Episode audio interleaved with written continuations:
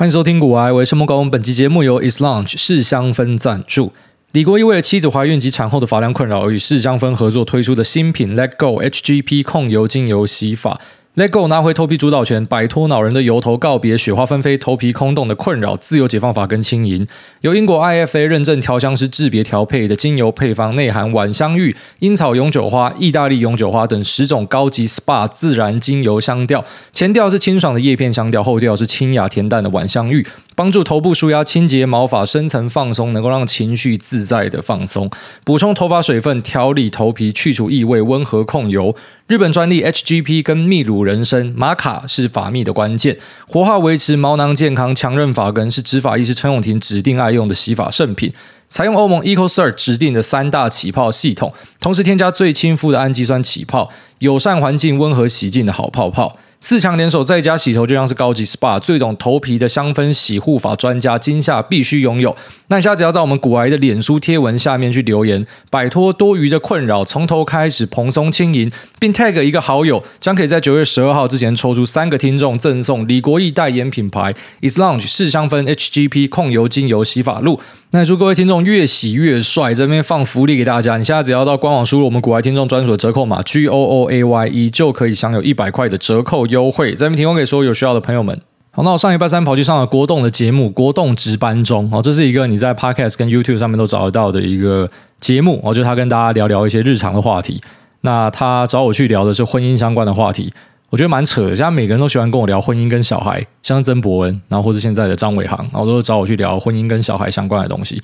可能是因为大家觉得说一个肥宅结婚，哦，这个体会可能是蛮特别的吧。我在想，那整个感受下来是觉得很赞。然后就是我看了多年的呃国栋的精华，我没有看实况啊，因为实况的时间都太长了，所以我自己会在下单的时候挂着。呃，国栋的打电动影片啊，那是我其中一个会挂着的影片，就当成是舒压的一环。那我当然知道他有很多的争议啊，他有讲错很多话或什么的，可是对我来说不重要。你知道很多人看 YouTube 喜欢看什么？呃，知识型，我要学东西，学你妈啦！生活压力就这么大了，我们看就是要舒压，我们就是要看疯狗，我们就是要看那种社会价值没有办法接受的人，就是要看这种妈疯疯癫癫的。那当然不代表说我看他就是支持他的所有言论，只是我就喜欢看戏。我坦白讲，我就喜欢看戏，所以国栋以前我非常喜欢，然后后来他是有一点。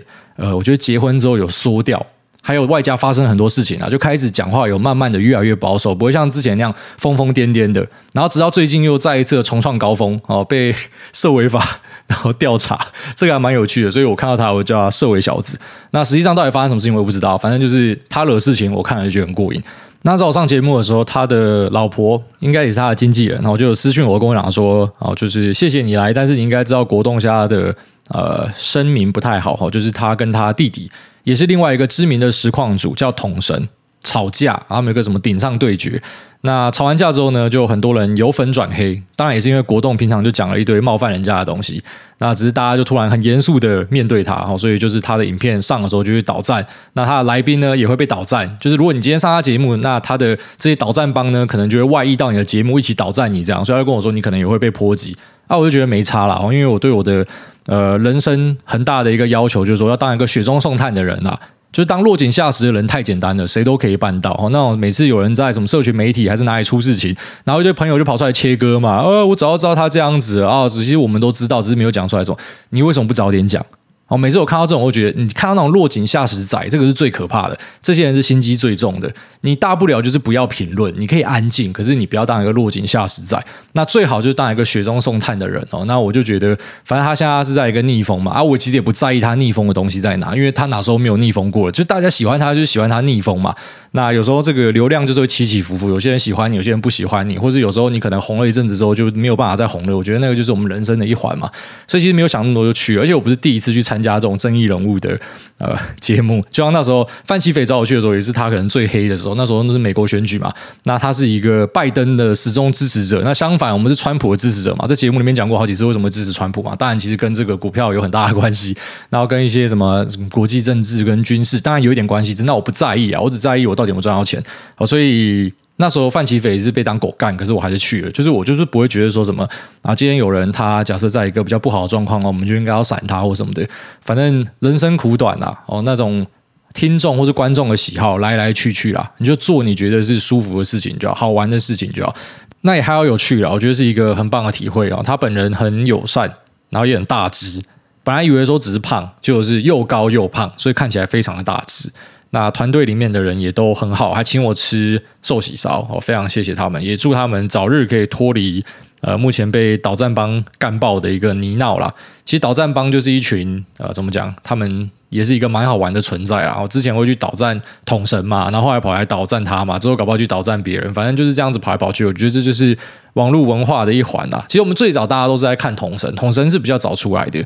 那时候印象很深刻是，呃，好像是 S Two 赛季吧，就是我们大概大三、大四的时候，然后 TPA 拿了世界冠军，那时候大家都在打 Low，然后大家都在看 Low 的实况跟啊、YouTube 影片。那最早最早是同神，同神真的是改变了实况圈。我觉得很屌的地方就是最早的实况圈是大家可能在旁边只能够讨论，然后只能够讲好话。那可是他开启一个新的风貌，他有点像是实况圈的浊水溪公社，就是大家可以干他脏话、丢他东西这种感觉。然后他被骂，他也不会很在意，而且他有时候甚至你看得出来他喜欢被骂，就是他会跟你们对干之类，他也不怕你，所以就呃开启了一个新的风貌这样。然后后来他哥哥张伟航，就是我去的这个国栋啊，他本来是在家啃老，然后啃一啃被弟弟带出道，然后大家发现说干这个人更疯哦，所以就很喜欢他。那一路疯到现在也就好几年了啦。那我上他节目之后呢，他讲说我比他更疯啊。我老婆讲说，他看到下面的留言，很多人说什么我讲话很疯。他说那个根本就还不是最完全的你，就是你实际上本人是更疯狂的。他说其实我可以去开一个类似这样子的节目，应该会有人要看，然后你应该会很快就黑掉。我觉得好吧，就是有机会的话，我们再来玩看看。哪天他妈的股票不想做了，还是说什么啊，已经不知道讲什么，我们就来。呃，弄这种东西，因为其实我自己也是蛮喜欢去回答问题的。我觉得回答问题真的是一个很舒压的事情。好就回答大家的问题，然后讲我的意见。那虽然这个意见有时候可能不太动听，有时候可能比较直接，或是有偏颇的成分在，但无论如何，我觉得分享意见这件事情是还蛮好玩的啦。好，那就顺便跟大家分享一下，就有空可以去看一下国栋的节目。那我也祝国栋在这个啊实况的圈子里面呢，可以越走越顺啦。好，那接下来我们就进入我们今天节目的话题啊。我觉得最近的呃市场呢，真的是我不知道，好像小朋友在操盘，你不觉得吗？就是不是大涨就是大跌，前一个月都在狂涨，涨到坏掉，然后最近的两三个礼拜疯狂的大跌，哦，基本上已经快要跌回呃前波低点那种感觉，就是直接一路往下撞。那在上一波反弹的时候，我们的净值就直接拉回正嘛，然后现在当然又直接回到水下，而且像我的一个重大持股辉达，哈，辉达妈直接崩烂，我买辉达已经买第五年了啦，已经快要崩回我的成本了，因为我是一路这样买上来嘛，所以这一波回档真的回很大。上一次吃到这样的回档是二零一八年贸易战，然后现在要再一次吃到这样一个很大的回档，那这个回档当然有很多原因嘛，那可能是它的库存过高，然后可能是呃挖矿的需求未来不负债。哦，因为现在币圈已经进入一个熊市嘛，那很多挖矿仔已经没有在挖矿了嘛，甚至抛售他们的矿卡嘛，所以呃，有些人也想说，不一定会有下次的呃加密货币的牛市，很难说。然后当然有些人还是相信有嘛，那有的话，当然这个挖矿的需求可能就会回来，所以就看你怎么样相信它。那在最新的一个呢，就是美国政府要去打呃中国的资料中心。好，那这一件事情我觉得还蛮重要的，在这边稍微跟大家分享一下。本来新闻出来的时候是讲说封锁 A 一百跟 H 一百晶片，那这两个都是在呃资料中心 AI 运算里面的极高阶的晶片。好，你要记得它是最最最顶的啦，所以它的营收影响其实不会太大，它就是一个 four hundred million 的营收，并不是一个太大的营收。但是我觉得市场在担心的是，这个打下去之后，你怎么知道它不会延伸到其他地方？因为假设我今天把 A 一百跟 H 一百封起来，那中国没有这样的一个伺服器晶片，它其实还是可以达到。举例来说，我拿这个。呃，民用版的啊，三零九零系列晶片，那我把它拼个五六个一组，它其实就可以类推是一个伺服器的商用晶片的一个算力，所以它还是可以靠民用的晶片去补这个商用的。哦，就如果说它硬要这样干的话，它是有办法这样做。所以想说市场可能也是提早去 pricing，有可能连民用的高阶晶片都会被封锁这件事情。虽然我们现在看觉得不太可能，但是有机会。好，什么事情都有机会。就在市场里面呢，两件事情我们尽量不要讲，一个就是呃。Always 哦，总是，然后另外一个就是 never 哦，因为你说 never 的事情，其实很多都会发生；你说 always 的东西，很多会跌破你的眼镜。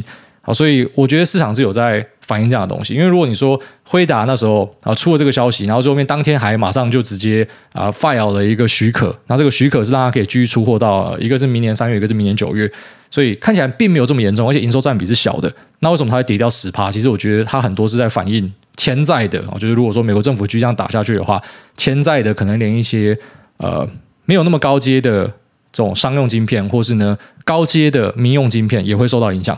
那我们先讲，假设民用晶片不会被影响，那只有封锁高阶商用晶片的话，啊、呃，有一个比较好玩且有趣的剧本，就是说有可能中国会拉大量的啊三零九零系列的卡。那这个卡呢，就拿来当成是他们的啊资料中心来做一个暂时的递补，这个是有一定机会啦。那这个东西发生的时候呢，要记得老黄他有编一笔预算去打库存嘛，搞不好这个库存还可以获利回冲之类的。好，这个是我觉得比较梦幻的剧本是这样啦。好，但是呃，如果说要用平心而论去看，就是我们我们不去讲各种呃好的假设，也不去做各种坏的假设的话，那我觉得合理的推论就是，当他今天去封锁高阶的。AI 跟资料中心的 chips 的时候呢，他是有可能会往下扩散去封锁。其实这个东西已经让我想到二零一八年封锁华为海思那种感觉。那当时的做法就是他直接大刀一砍，全部都封掉。好，先封掉之后呢，然后你们厂商一一的来提出你们的许可要求。好，就如果说你发出许可啊，我政府调查之后觉得你的东西不是最高阶的，不会有国安危机，它不是供给中国军方，那我就可以放行。好，当时贸易战就是在玩这样子的东西。那我觉得这一波看起来有可能就是贸易战二点零，有可能哦，因为他去封 A 一百 H 一百，殊难想象他只是针对辉达去做。它应该是要针对伺服器、云端资料中心的运算去做一个那卡中国的动作。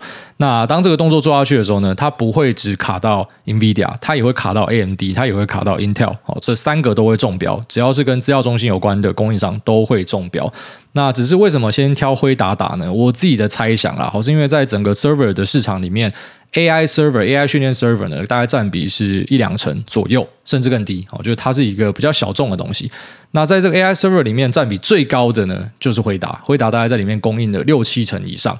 也就是说，现在他可能先挑一个 server 里面比较小的东西先开刀，那刚好就是开到辉达身上。只是如果真的要去封掉人家资料中心的话，你不可能只封掉 GPU 相关的，你连 CPU 的也会一起封掉。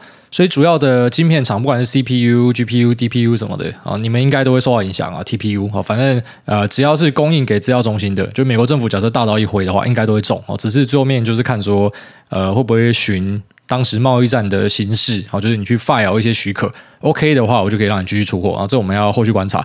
那第一个阶段来看呢，当然对大多数人来说都是一个受害。好，只要这种科技的战争发起呢，大多数人都会先受害。只是因为我们有过贸易战的例子，你知道说在受害之后呢，可能可以盘点出一些受惠的案例，只在当下可能看不出来。就像联发科就是贸易战受惠的呃很大家之一，因为在最早最早的时候，其实那时候海思被封掉的时候，大家觉得联发科也要一起下去。因为你出货给中国嘛，他，今天就是不让你出货给中国，所以大家都要一起下去，都不可以做中国的生意。只是没有想到一转，哦，一转之后变成，哎，其实你可以透过联发科，然后买它的晶片，它晶片又是下台积电，那种高阶晶片你是可以用的。高通呢也发了许可，所以呢变成海思一家下去，哦，麒麟晶片下去，可是呃。联发科产生了一个空间，那高通呢也产生一个空间，所以变成他们两家是受受贿的。但其实最早他们都是受害的，因为你不知道美国政府他会打到什么样的程度嘛。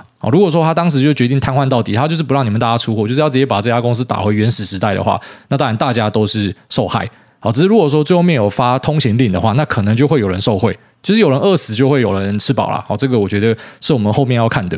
那我们先从概论讲起啊，中国跟美国都有三大 Cloud Service Provider CSP 公司。那美国的就是 AAM、Alphabet、Amazon 跟 Microsoft，中国是 BAT、百度、阿里跟腾讯。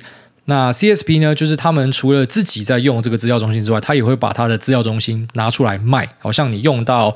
呃，Azure 服务你用到 GCP 或是你用到 AWS，很多企业都用到，那这是他们赚钱的很大一环。那中国的 BAT 当然也有拿出来盈利，只是目前看起来只有阿里巴巴是有办法赚钱的。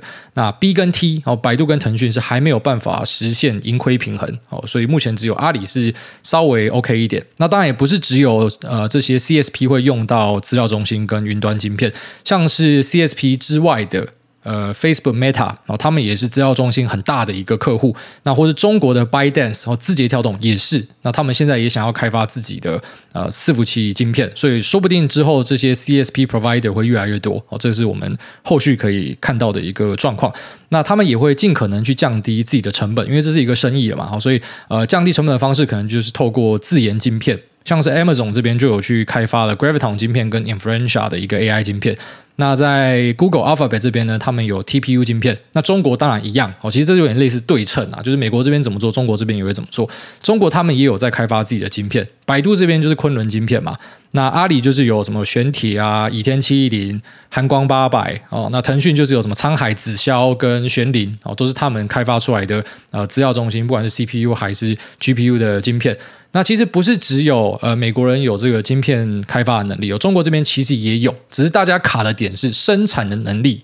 你会设计晶片，可是你未必做出来，所以其实很多就是要丢给专业代工去做，像是台积电、像三星或者 Intel 的呃这个 Foundry Service 啊，就他们是只有设计能力，他们没有办法把这个晶片制造出来。那中国的设计能力其实是很 OK 很强的，好像之前的呃海思。呃，麒麟晶片哦，就是一个非常知名、很厉害的晶片。只是海思被打残之后，他的那个团队就开始分崩离析。当然，他们有扣一些团队在手上，只是蛮多就可能外流去，像阿里啊，阿里的达摩院，他们就去征求啊各地很强的头脑，那种最厉害的数学家、最厉害的物理学家、一些博士、PhD 什么，全部挖进去，然后做各式各样的开发。像他们其中推出的一个呃公司呢，就叫做平头哥。这个名字听起来很低能，你会以为是哪一个大叔他平头，所以这个公司就叫平头哥。不是，他是那个非洲蜜獾。哦，非洲蜜獾的昵称在中国就叫做平头哥，所以他把非洲蜜獾的侧脸，那个小动物的侧脸当成他们的 logo。那这个平头哥 IC 设计公司呢，听说里面的主导就是以前呃麒麟团队的人。那他们也成功的推出他们自己的呃伺服器晶片，像是倚天七一零跟寒光八百。那寒光八百是 GPU 晶片，应该是下在台积电的 N 十二。那倚天七一零应该是下在 N 七，不然就是 N 五。所以呢，它也是台积电的客户。那讲到这边，大家就可能明白一件事情，就除了呃 NVIDIA、AMD 跟 Intel，他们可能会在美国的禁令下受害之外，那中国的 CSP。你有在自研晶片的，你可能也会受害嘛？好，因为搞不好我去封锁你一些晶片设计的能力，像前阵子去锁这个 EDA Two，虽然目前不会锁到他们的伺服器晶片，可是未来可能会呃往这个比较成熟的制程推，就全部都把你封起来，这是有机会看到的。那除了中国的这些 CSP 之外呢，台湾的台积电，它其实也会是一个潜在受害的公司。因为美国这些公司，它在台积电下单，可能出货给中国嘛，这个部分可能就会掉。那中国这边，像阿里，它下单给台积电的这部分，可能也会掉。所以我就想说，这种科技的竞争，其实我们在第一个瞬间看，对大家来说，应该都会是一个受害，大家都会很不太舒服。只是我们可能之后就要比较呃仔细的去盘点，说谁可能在大家不舒服之后，然后它反而会是一个受惠的哈，这个会是我们想要去看的一个东西。那像这个 NVIDIA 它的这两款晶片，虽然在营收占比是没有这么大的嘛，可是它呃这两款晶片呢，像是 H 一百 Hopper 架构是下在 N 四，然后 A 一百 Ampere 架构是下在 N 七，一样台积电客户哦，所以就台积电会直接中标了。那除了台积电之外呢，跟台积电密切合作，像是创意或者是其他的 IP 公司，因为他们呃可能有跟这个中国的厂商做合作，比较明确知道是倚天七一零是有跟创意合作啦，所以呃如果这个晶片被封杀的话，创意可能也会受到影响。当然我们目前没有看到，就是我们都是提早先去盘。说各式各样的状况，好，所以这些 IP 公司、IC 设计的合作伙伴、Foundry，然后以及这些晶片供应商，他们可能都是在美国这波禁令假设直接打下去的话，会受害的。那刚刚前面有提到那个 EDA Two，这个稍微讲一下，呃，EDA Two 现在是有在做封锁，只要封锁的项目呢是啊这个 GAA 的 EDA Two，所以。直接影响到的公司，一般我们看会是三家，一个是新思科技，然后一个是 Cadence，然后另外一个是呃西门子，这三家应该是会受到伤害，只是可能不会这么快看到，因为 GA 这个。呃，制程呢是在三星的三纳米，然后在台积电是两纳米以下，所以它等于是先把未来高阶的东西先封住了。好，你只要没有这个 EDA Two，它是呃 IC 设计的上游，就是你没有这个软体，你是没有办法做晶片出来的啊。所以美国已经把那种最先进的东西直接给封死了，然后现在比较像是从最先进的东西开始往比较后面的东西去封，像它封这个 H 一百就是四纳米技术的嘛。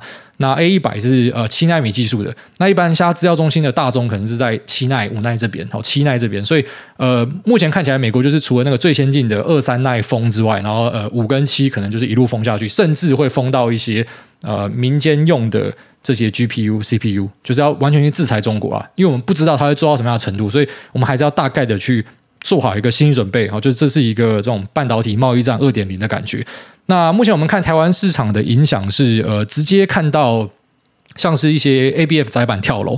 那这边跟大家讲一下，像 A 一百跟 H 一百，它的那个窄板应该是下在日本的 iBiden 那边去，好，所以并不是下在台湾的 ABF 窄板三雄。那就算是有单的话，哦，就是可能都还是有一点，是大部分在日本啊。那就算是有单，那个占比也是很小的。所以就如我所说，包含说像 NVIDIA 直接跌掉什么十趴，然后台湾的呃一些伺服器供应链直接大跌，那个大跌未必是在跌，就是 H 一百跟 A 一百的禁令。那更何况这个禁令目前暂时是有呃一个通行证，然后就让你至少可以先赶快出货，所以它不是这么的。完全的封死，然后外加封的部分是最高阶、极高阶的部分，但可能市场就先去提早想象说它可能会往下封，这就是为什么可能这些股票他们目前跌的比较深一点。那我们也注意到说有些股票开始涨嘛，像是世芯啊，世星就是因为有很多 memo 发出来说它可能是一个受惠的公司，那只是我觉得这个你要自己稍微小心一点点的啊，因为世星之前有中过一次标，就是天津飞腾那一次。那我们在节目跟大家聊过那个事件哦，就是说天津飞腾疑似有出货给解放军，然后被美国政府制裁，所以呃，世芯就等于直接掉了一个大客户。那当时是吃了一大堆跌停，所以你要小心，就是美国政府大刀一挥，是可能蛮多人都会踩到的哈。所以这时候去买一些半导体类股，要注意可能这个资产要分配好。如果说你重压一支，可能会直接被弄到屁股爆开。好，那世芯虽然最后面是有收复它的跌幅啦，但当下我知道是有一些人因为这样毕业，因为它压很大。啊，那时候很多人会去压世芯，是因为台湾的那种非常知名的啊基金，哦，他买很多这样的 IP 公司、IC 设计公司，很多人就是跟单，然后把自己的资产，他可能不像他呃这些基金公司去买是买分散，他是重压，然后所以呃遇到这种。政府的利空，自己要小心呐，而是可能会被扫到的。就当然，我们现在第一个直觉是，哎，他这边被封掉，他可能就要透过台湾的这些呃，可能 IP 公司 NRE 代客制造生产，然后之后在 ASIC 投片，所以他可能会受贿嘛。但如果说美国政府是大刀一挥，整办点解哦，所以呃，这个提醒大家一下啊，就是现在你看到的受害股。可能是之后的受惠股，反之，现在你看到的受惠股，可能在美国政府打下来之后会变受害股啦。好，所以我觉得现在真的是那一种贸易战二点零的感觉，已经开始闻到味道了。那因为我们之前都有吃过贸易战的亏，我啦，我不确定，因为蛮多人是二零二零、二零二一之后才进市场的，所以呃，当时有吃过这个亏的人，印象就很深刻，就会比较有警觉性，然后就会知道说，呃，可能要稍微停看听一下，在半导体类股部分要自己呃注意一下。好，那这边算是跟大家分享哦这个事件我的看法。那一次提到了一堆标的，什么 IC 设计、IP 公司、ABF 公司什么的，老样子不要把这边当报牌台哦，这个就是我的个人意见啊。所以呃，你自己要有买卖的话，还是要以自己的判断为主哦。因为我是跟你讲一个我的看法是这样，那这看法是可能会持续修正的，因为我们不知道美国政府会做到什么样哦，所以这个可能还会在后面再跟大家更新。只是我自己的呃建议是，现在可能要稍微注意一下这一类股啊，就是。怎么讲？现在是一个很混乱的时候啦，大家都还在评估说它的影响范围会多大。目前我们直觉上来看，只封 H 一百跟 A 一百，并没有到很大。可是你不知道美国政府会不会跟那时候去掐死海思一样，那或者去掐中心一样，然后最后面变成一个更大范围的半导体封杀。好，那这可能就会影响到大家了。所以请大家要稍微注意一下这个啊潜在的一个利空。好，那这节目就聊到这边，我们接下来进入 Q&A 的部分。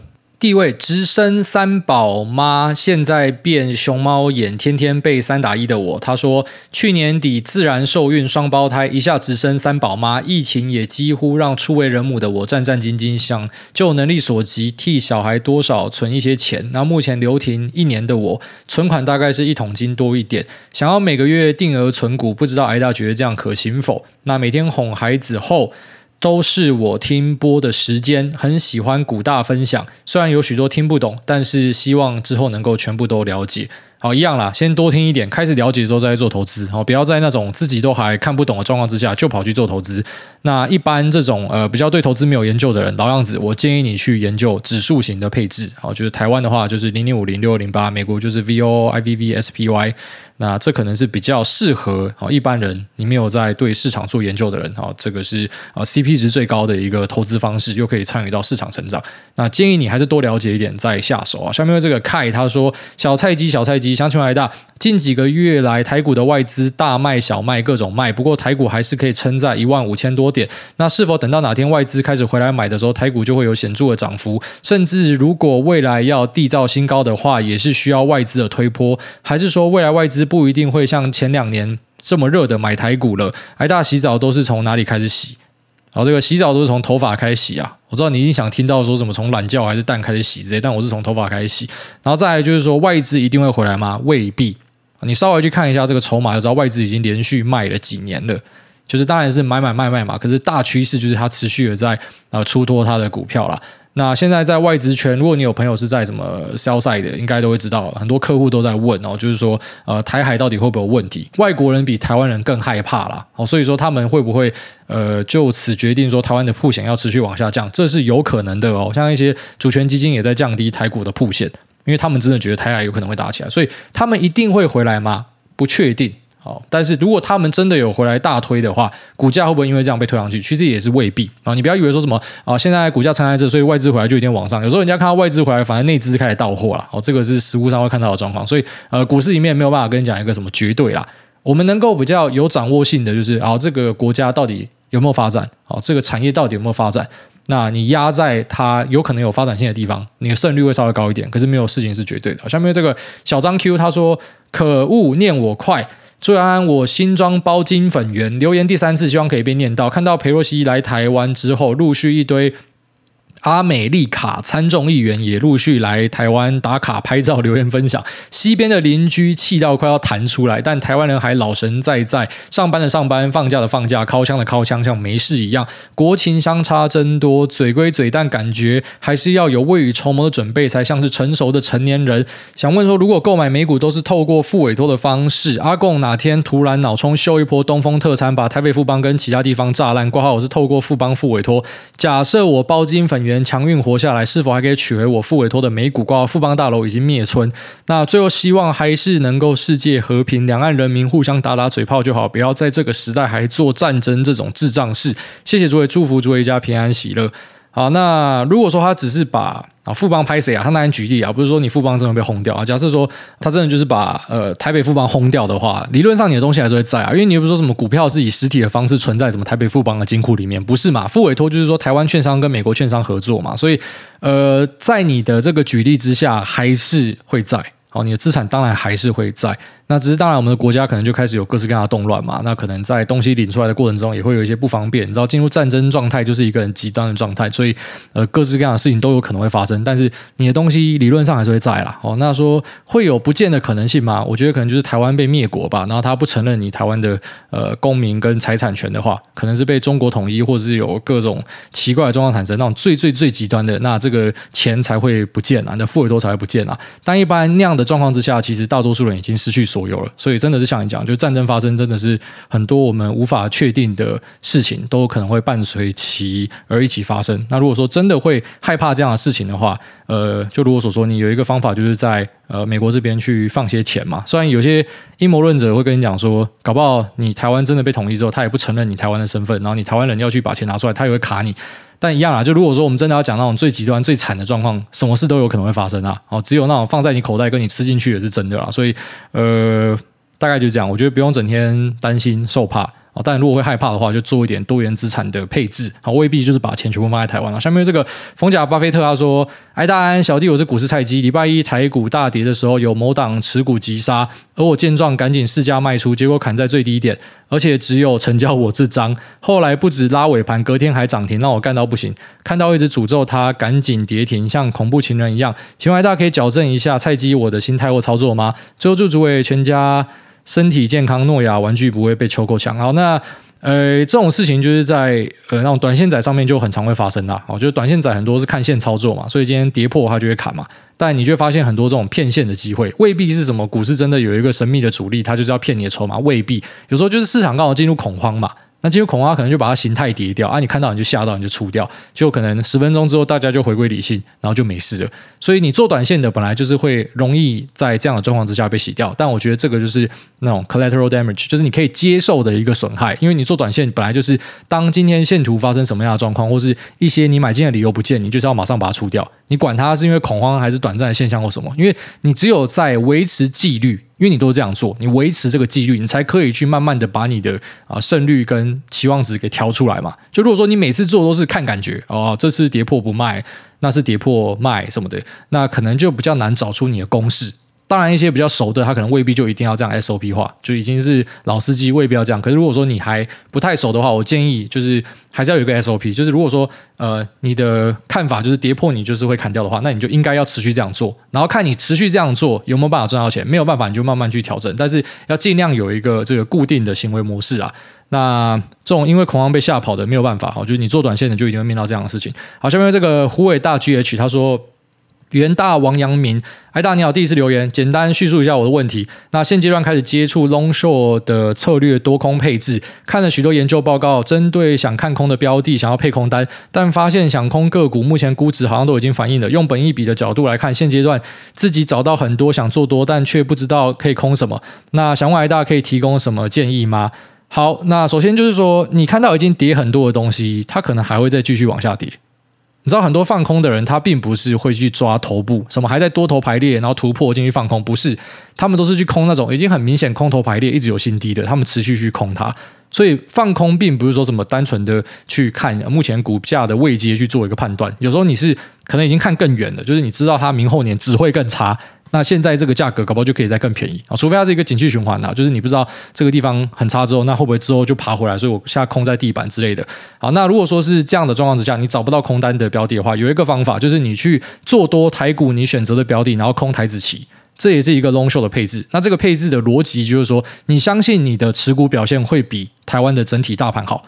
所以呢，我透过去空台子期，去避免一些系统性风险。好，今天如果是假设通杀的话，台子期的空单会保护你。那假设说没有通杀的话，台子期也会跟着你的标的一起涨嘛？哦，就是在一个成平时期之下，可是你的标的会涨得比台指期还多，你懂我意思吗？就是多的时候，你会有赚到跟台指期之间的这个价差，因为你的标的你会想象你买的它是比台指期来的强。那可是在空的时候呢，这个台指期它可以保护到你的下档，所以有人会这样做哦，就是说他相信他的选股，然后他用台指期来做对冲。所以是可以这样做的，就你未必要去找另外一个可能没有那么看好的族群，你可以直接把大盘当成是一个下档对冲的工具。好，下面这个 Bruce 一八三他说：“大侠爱吃汉堡包，五星吹到主委不要不要的。”那感谢主委录制优质节目，陪我度过出差跟返乡的长途车程，免除我一边开车一边呼自己巴掌、捏大腿，避免趴车在安全岛上。那从主委的分享中，逐渐了解投资的心法，不只是赚钱，而是。承担风险的能力，投资赚钱当然也会想要犒赏自己。那先前听到主委聊到手腕有只白钢笛，原本也想追随主委的脚步入手一只，但白笛如同航运股般飙涨，今年一月时去 AD 还看不到，只能够从二手交流表店问到可怕的价格。幸好经过这一年主委的观念熏陶，深知再好的标的或是物品，若买在非理性的价格，也是。不好的投资行为，住在豪宅水岸第一排也是刚好而已。那果然后来价格回跌，但我也觉醒了。我不想在股海当韭菜，连买个手表也要被收割。那既然主委慧眼在飙涨前就入手白钢迪，那是否还有其他好的手表投资收藏呢？最近注意到日系品牌也有高级表 GS，主委有研究吗？可否分享一下您的手表收藏与吸引入手的原因？然后最后祝主委阖家平安健康，节目能够顺利长久，持续陪伴大家在股海海乘风破浪。哦，这一波我是有看到国外有一些。AD 开始有这个价格的下修了，不过看到大部分的价格下跌还是在黄牛这一端呐，就是劳力士有很多的黄牛，就他们会去买了手表之后，然后加价再卖，就真的是有这么低能无脑的生意啊，但是很好做，因为呃在供不应求的状况之下，很多人加价也要买到。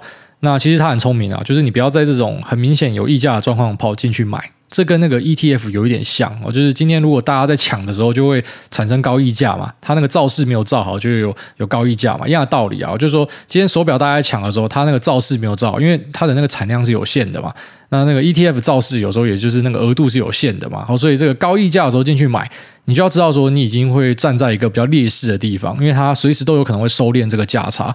那在这种奢侈品的场域里面，当然有些人相信他一辈子都不会收敛价差，像有些人去买那个什么爱马仕的铂金包，就是相信说他都是不会收敛啊，这个东西就注定要这样溢价卖的。可如果说今天有一个啊新的东西出来，那搞不好是新的流行或什么的，大家突然转向的话，那你那种买在水岸第一排的，而且不是自用的，而是买来要卖别人的，还是借钱去囤的，这可能就会受伤啊。所以要稍微小心一下，就是这种呃，不管是买什么手表啊，还是。什么股市的标的，那其实概念都很像啦。你买溢价，就是受伤机会会比别人高很多啦。然后再来就是说什么我有没有特别在收藏手表？没有，我都戴同一只表。然后就如果说我今天。呃，看好别的东西，我应该要把手上的东西卖掉，去换别的。就是我不是那一种会换来换去的，我每天都穿一样的衣服，每天都戴一样的手表。哦，所以大概是这样。下面有这个想要的 ID 被取走了，他说五星推推，哎大您好，想问一下，最近笔电的主要零组件有哪些是因为库存问题而价格下降的吗？挂号想说最近去库存，也许会有降价活动可以捡便宜来帮电脑升级，但非理工科对零组件过往的零售价没有什么概念。感谢哎大解惑，谢谢哦。这个我们大概。几个月前节目有讲哦，就是你会看到便宜的显卡，那现在就开始看到有很多便宜的显卡嘛。那再呢，就是记忆体哦，记忆体也会有这个显著的价格下降。那其他的东西可能就还好，最主要就是两项哦，这两项也是我们在主电脑里面的大宗之一嘛，哦，所以显卡降价是一个很棒的机会啊，然后这可以好好把握一下。下面这个 You Never Know，他说美元指数，美元指数创二十年新高，可以请挨大家讲一下投资菜鸡们应该要怎么样解读这件事情呢？然后另外，美元指数创新高，但美金对台币却不是新高，这两个差在哪？谢谢哦。美元指数是一篮子货币。那美金对台币当然就是单纯的，就两国之间的汇率变化嘛。所以。美元指数创新高，代表说美国现在正在收割全世界啊，很爽哦！他们狂印钞，然后印钞之后，现在要升息，钱又全部流回去，他卖出海外的资产，然后他的美元又升值，干真的有这么爽的事情呢？这就是美国在收割全世界啊！好，然后呃，你说美金跟台币的话，这个当然还是要看台湾出口啊。台湾如果出口非常强劲的话，呃，就会导致说，其实台湾不会贬得这么凶。其实你会发现说，台币在呃其他的新兴市场里面算是相对强劲的，哦，就是我们已经算是有撑的啦。哦，不过现在。大家都是正在被这个美国人收割中啊。那你换个角度说啦，就是如果你是有在投资美股的，你是有美元资产的，你今年虽然绩效未必好嘛，因为今年是熊年嘛，可是你要知道这个绩效部分呢，哈，可以加上一个汇率的优势，因为你的这个美金呢是升值的，相对台币是升值的，好，所以其实你搞不好实际上没有赔这么多。然后等到之后回涨的时候。你变成是这个呃股汇双赚，你赚了汇率，然后也赚了股票的一个价差，好，所以差不多这样子啊。就如果说你是啊、投资非美国币的，可能就是正在蒙受一个贬损。你就想要美国这样子升值，然后他们吃一个大通膨，那其他地方也在吃通膨，那还要吃一个汇损，所以呃现在真的是一个比较。不好的一个状态啦，哦，就对大家来说，应该是会呃，在生活上会明显的感受到一些压力的出现，好，但持有美元资产、持有美国股票，这时候就会看到一些优势啊，哦，大概这样。那我刚刚看了一下留言，好，我现在才发现，就是这一次的苹果 Podcast 并没有更新留言，我现在看到的还是上礼拜二的一个留言，所以。呃，不知道为什么，一般我会看到礼拜四跟礼拜五的留言才对，但今天没有更新，所以我们这期节目先到这边吧。